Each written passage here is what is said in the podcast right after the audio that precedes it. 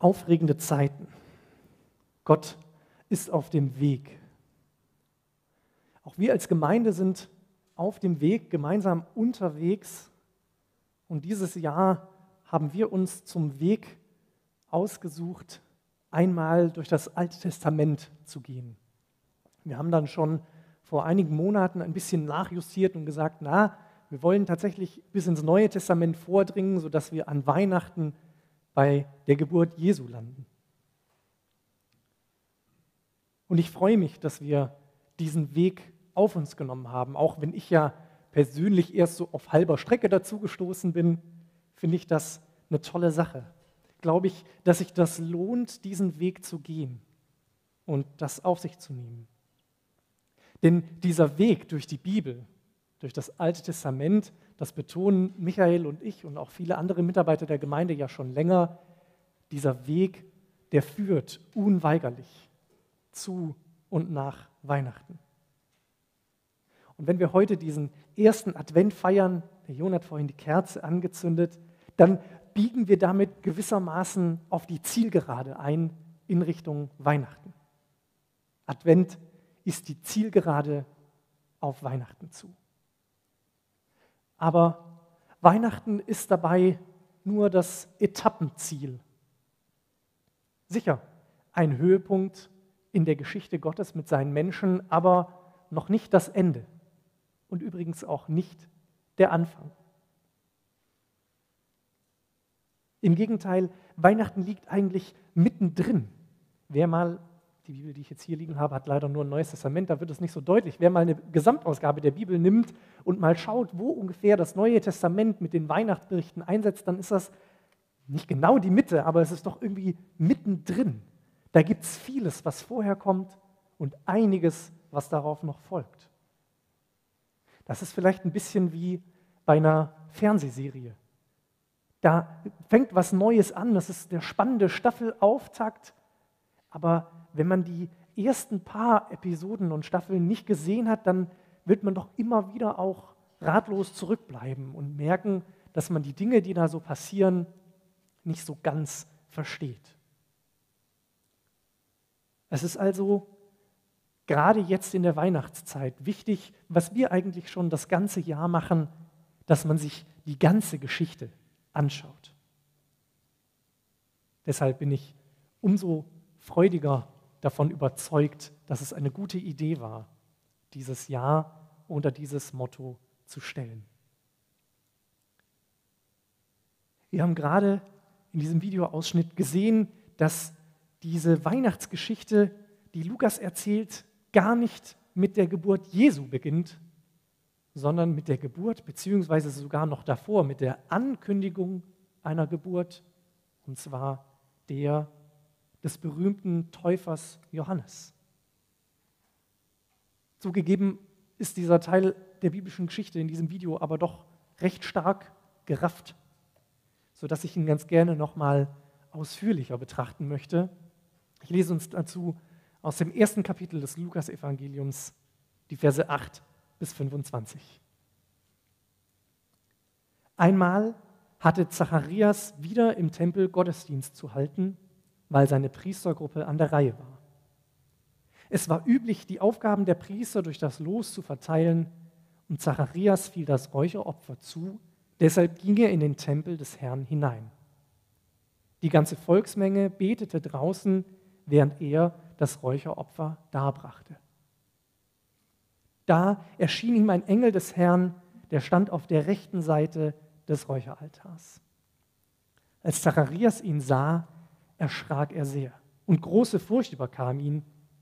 Aber der Engel sagte zu ihm, Hab keine Angst, Zacharias, dein Gebet ist erhört worden. Deine Frau Elisabeth wird für dich einen Sohn zur Welt bringen, du sollst ihm den Namen Johannes geben.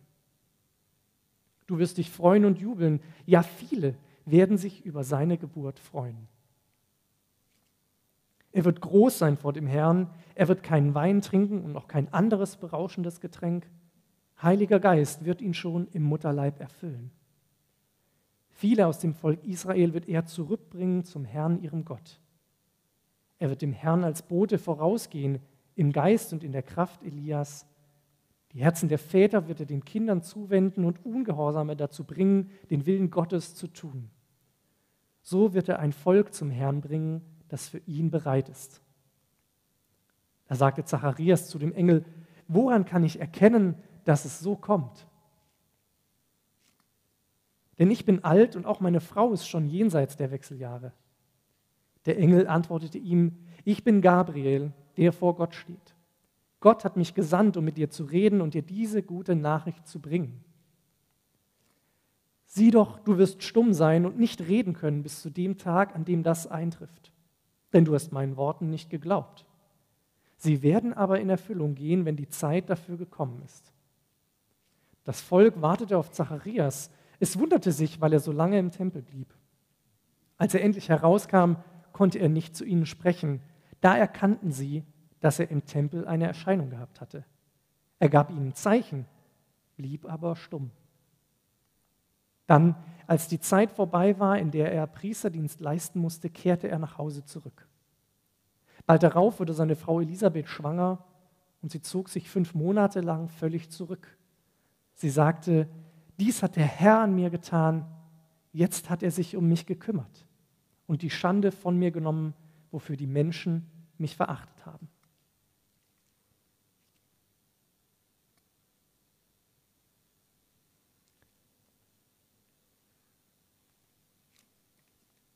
Der Glaube als Herausforderung. Ich kenne deinen Glauben nicht. Und so weiß ich auch nicht, wo dein Glaube als Herausforderung in deinem Leben steht, wo du zu kämpfen hast. Ich habe aber heute Morgen drei Herausforderungen mitgebracht, die ich euch einfach stellen möchte. Ich habe sie versucht, so konkret, wie es mir irgendwie möglich war, zu fassen.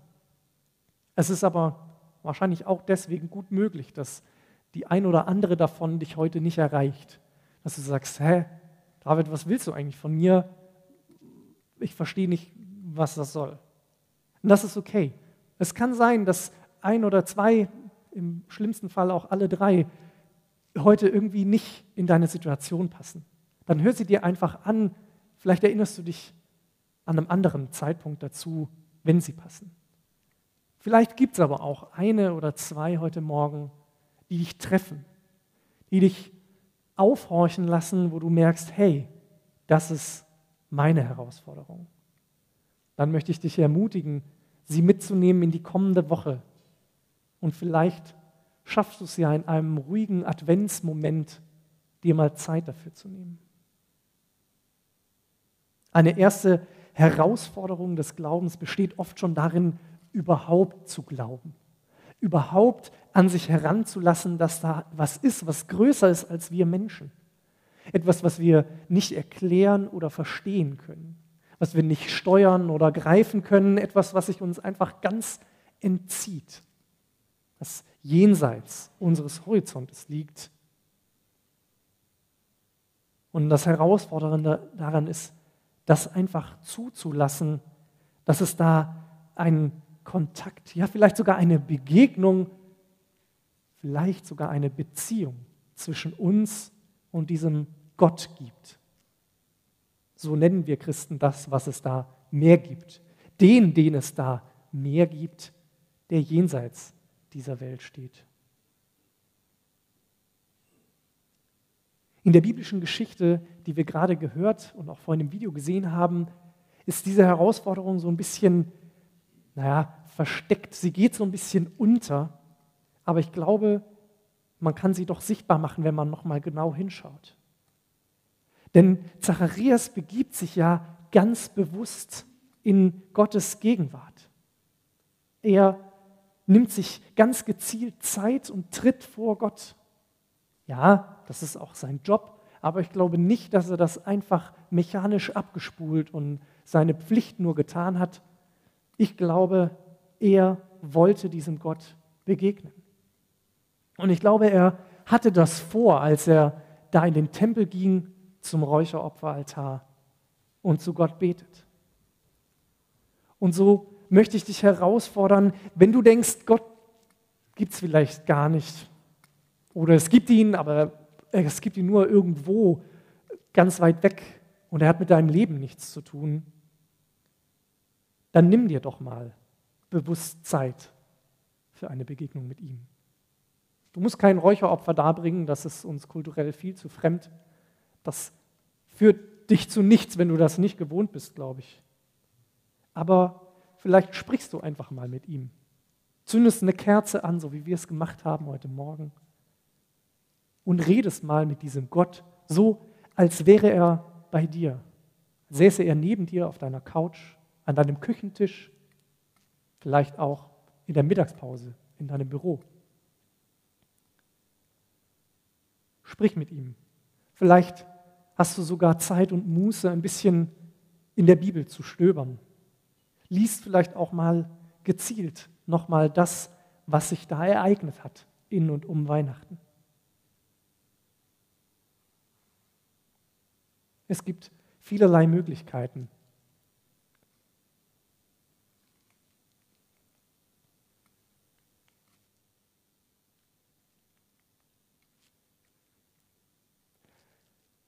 Aber eines ist wichtig, was wir auch an Zacharias sehen. Zacharias war schon alt, so alt, dass ziemlich sicher war, dass er keine Kinder mehr bekommen kann. Deswegen bin ich auch der festen Überzeugung, dass das nicht sein erster Anlauf war, Gott zu begegnen. Dass das nicht das erste Mal war, dass er mit diesem Gott gesprochen hat, diesen Gottesdienst gefeiert hat im Tempel. Aber da bin ich ziemlich sicher, es war das erste Mal, dass Gott ihm auf so eindrückliche Weise begegnet ist. Was will ich damit sagen? Ich will sagen, lass dich nicht entmutigen, wenn nicht plötzlich ein helles Licht und ein Gottesbote im Raum stehen, nur weil du eine Kerze angezündet hast. Gott begegnet uns auf vielerlei Weisen und manchmal dauert es lange, bis wir im Rückblick feststellen, es ist schon passiert. Die erste Herausforderung ist also, nimm dir bewusst Zeit, Gott zu begegnen. Lass dich darauf ein.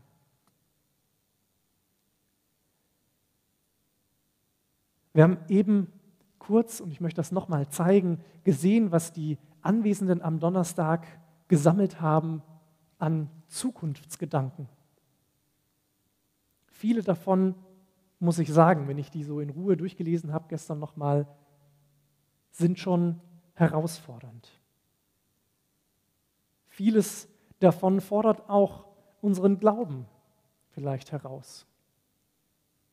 Zum Beispiel lese ich da von Ängsten und Depressionen. Wie lässt sich das denn mit einem Glauben an diesen ach so liebevollen Gott vereinbaren? Sieht Gott etwa nicht, wie Menschen darunter leiden, dass es draußen dunkel ist und auch in ihnen drin irgendwie kein Licht mehr leuchtet? Und wenn er es doch sieht, warum lässt er es dann zu? Spürt Gott nicht unsere Sorgen um die Zukunft? Staatsverschuldung, Immobilienpreise, das belastete Vertrauen in die Politik, die Klimakatastrophe, die eigentlich gar nicht so viel besser geworden ist, sie ist nur wieder aus dem Fokus gerückt. Die eigene Gesundheit, die Versorgung mit dem, was wir brauchen oder zu brauchen glauben und noch so vieles mehr. Kannst du wirklich glauben, dass Gott das alles in der Hand hat? Dass das alles ihn nicht in Bedrängnis bringt, ihm nicht entgleitet? Dass er es in und mit alledem gut mit dir meint? Oft fehlen uns doch die Hinweise darauf, dass das so wäre. Oft fällt es mir schwer, mir vorzustellen, dass das wirklich so ist. Und auch Zacharias fehlt doch irgendwie jeder Hinweis darauf, dass das mit seinem Kinderwunsch nochmal was wird. Er und seine Frau sind hochbetagt. Wenn nicht grundsätzlich unfruchtbar aus biologischen Gründen, dann doch auf jeden Fall aufgrund ihres hohen Alters. Niemand sieht da noch eine Chance. Und davon abgesehen, dass ein unerfüllter Kinderwunsch wahrscheinlich unfassbar belastend für die Menschen selbst ist, war es damals auch noch gesellschaftliches Stigma. Ein Zeichen davon, dass etwas wohl nicht stimmen könnte in dieser Familie. Definitiv ein Mangel der Zuwendung und Versorgung Gottes. Wenig verwunderlich, also dass Zacharias noch, dass Zacharias zweifelt, dass Gott da noch etwas verändert.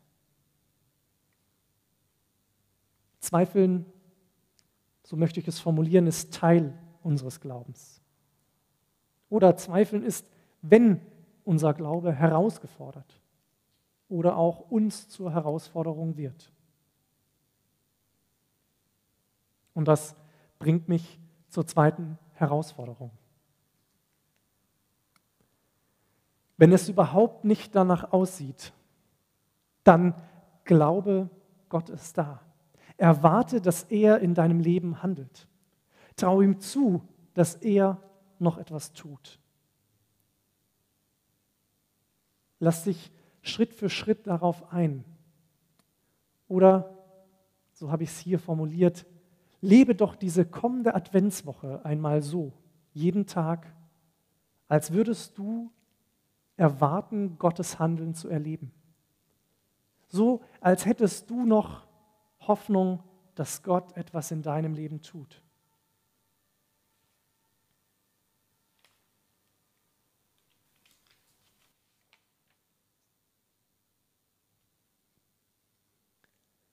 Im Jahr 2018 hatte unser Gemeindebund, wie eigentlich jedes Jahr auch, ein Jahresthema vergeben an den Herbsttagungen und das lautete krasse Zeiten, starker Glaube. Damals hätte wahrscheinlich niemand der Beteiligten oder Unbeteiligten mit so einem Jahr 2020 gerechnet, wie wir es jetzt haben und hatten. Und trotzdem habe ich gerade in den letzten Wochen als ich persönlich so ein bisschen in den Corona-Frust abgerutscht bin, immer wieder gemerkt, dass ich mich doch auch ein bisschen vorbereitet fühle dadurch. Dass dadurch, dass ich schon vor anderthalb, vor zwei Jahren immer wieder quasi mit dem Gesicht darauf gestoßen wurde, durch die ein oder anderen Anlässe, was es bedeutet, in krassen, in schwierigen, in herausfordernden Zeiten einen Glauben zu haben, der mich trägt. Einen Glauben zu haben, der das aushält, wenn es schwer wird. Auch Zacharias steht eine krasse Zeit bevor. Ich kann mir das überhaupt nicht vorstellen. Äh, vielleicht merkt ihr das, wenn ihr mir beim Predigen zuhört, ich rede doch relativ gerne. Und ich ist ja jetzt noch nicht so lange her, dass äh, wir äh, schwanger waren, meine Frau schwanger war das ist schon eine lange Zeit. Und so lange nicht reden zu können, also so gar nicht reden zu können, ich weiß nicht, ob es eine krassere Zeit gibt, die ich mir vorstellen könnte. Davon abgesehen, dass ich ohne meine Stimme so ein bisschen berufsunfähig wäre. Ich glaube, ich würde schon nach drei, vier Wochen komplett durchdrehen. Aber, und das finde ich faszinierend, davon berichtet Lukas überhaupt nichts, wenn es um Zacharias geht. Da steht nicht, wie furchtbar er darunter gelitten hat, dass er wahrscheinlich circa zehn, wahrscheinlich sogar noch ein bisschen mehrere Monate, denn es steht ja auch, dass er erst noch seinen Priesterdienst abgeleistet hat, bevor er nach Hause ging, ähm, dass er ungefähr ein Jahr, möchte ich es mal überschlagen, nicht reden konnte. Wir lesen dann nicht, wie unfassbar entnervt und enttäuscht und frustriert er war. Nein, da steht einfach nur, dass er es durchgezogen hat.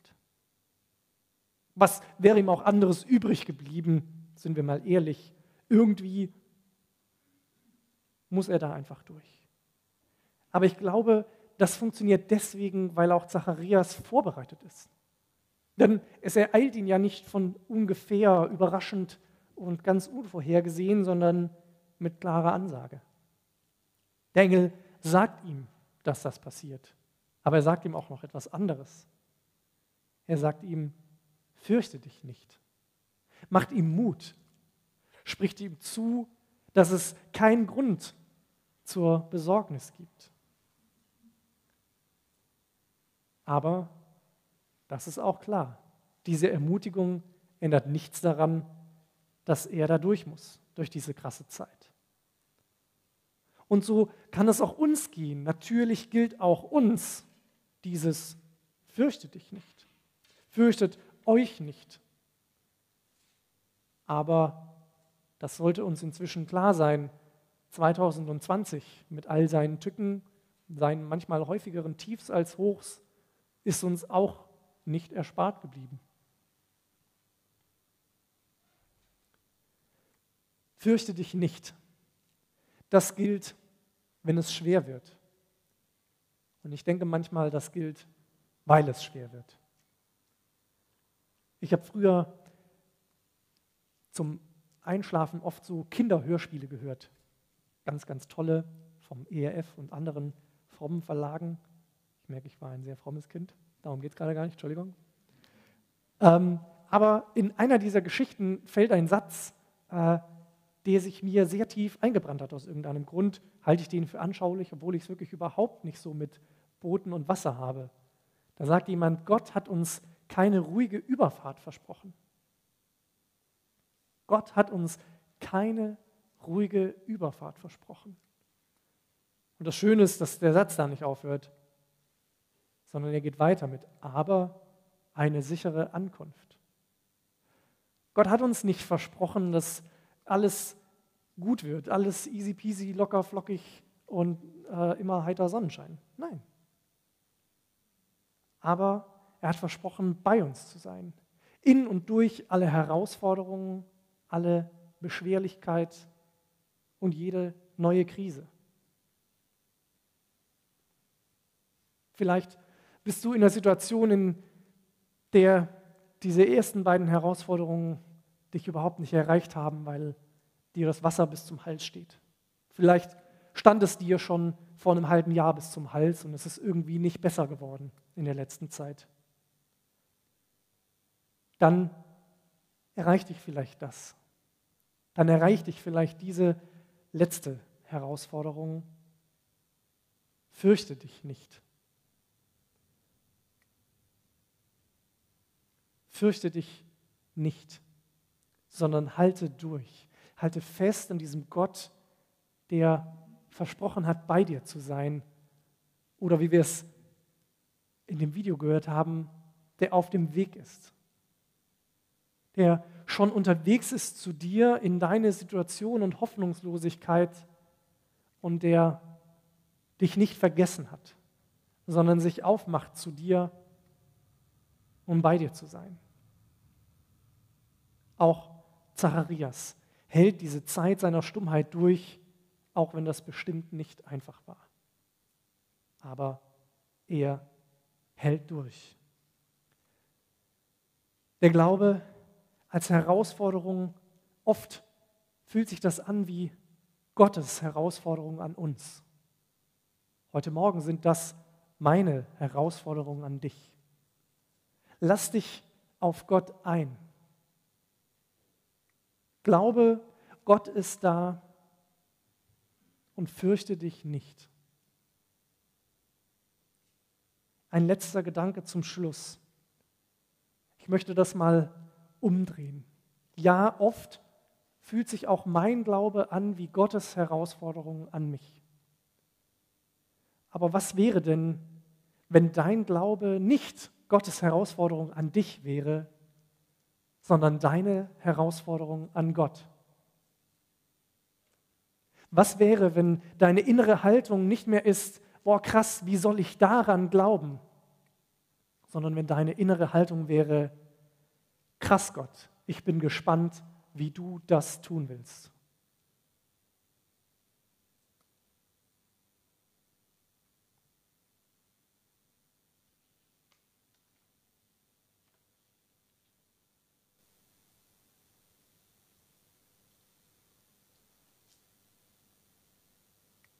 Was wäre, wenn dein Glaube nicht mehr das ist, was du leisten und schaffen musst, woran du irgendwie arbeiten und bauen musst, nur um zuzusehen, wie er immer wieder durchgeschüttelt wird und manches Mal in sich zusammenfällt, wie so ein Bauklotzturm, sondern wenn dein Glaube einfach nur dein kindliches Staunen darüber wäre, wie dein Vater im Himmel immer und immer wieder dir beweisen darf, dass er dich liebt, dir beweisen darf, dass er wirklich der ist, der größer ist als diese Welt, der ist, der dich in seiner Hand hält. Amen.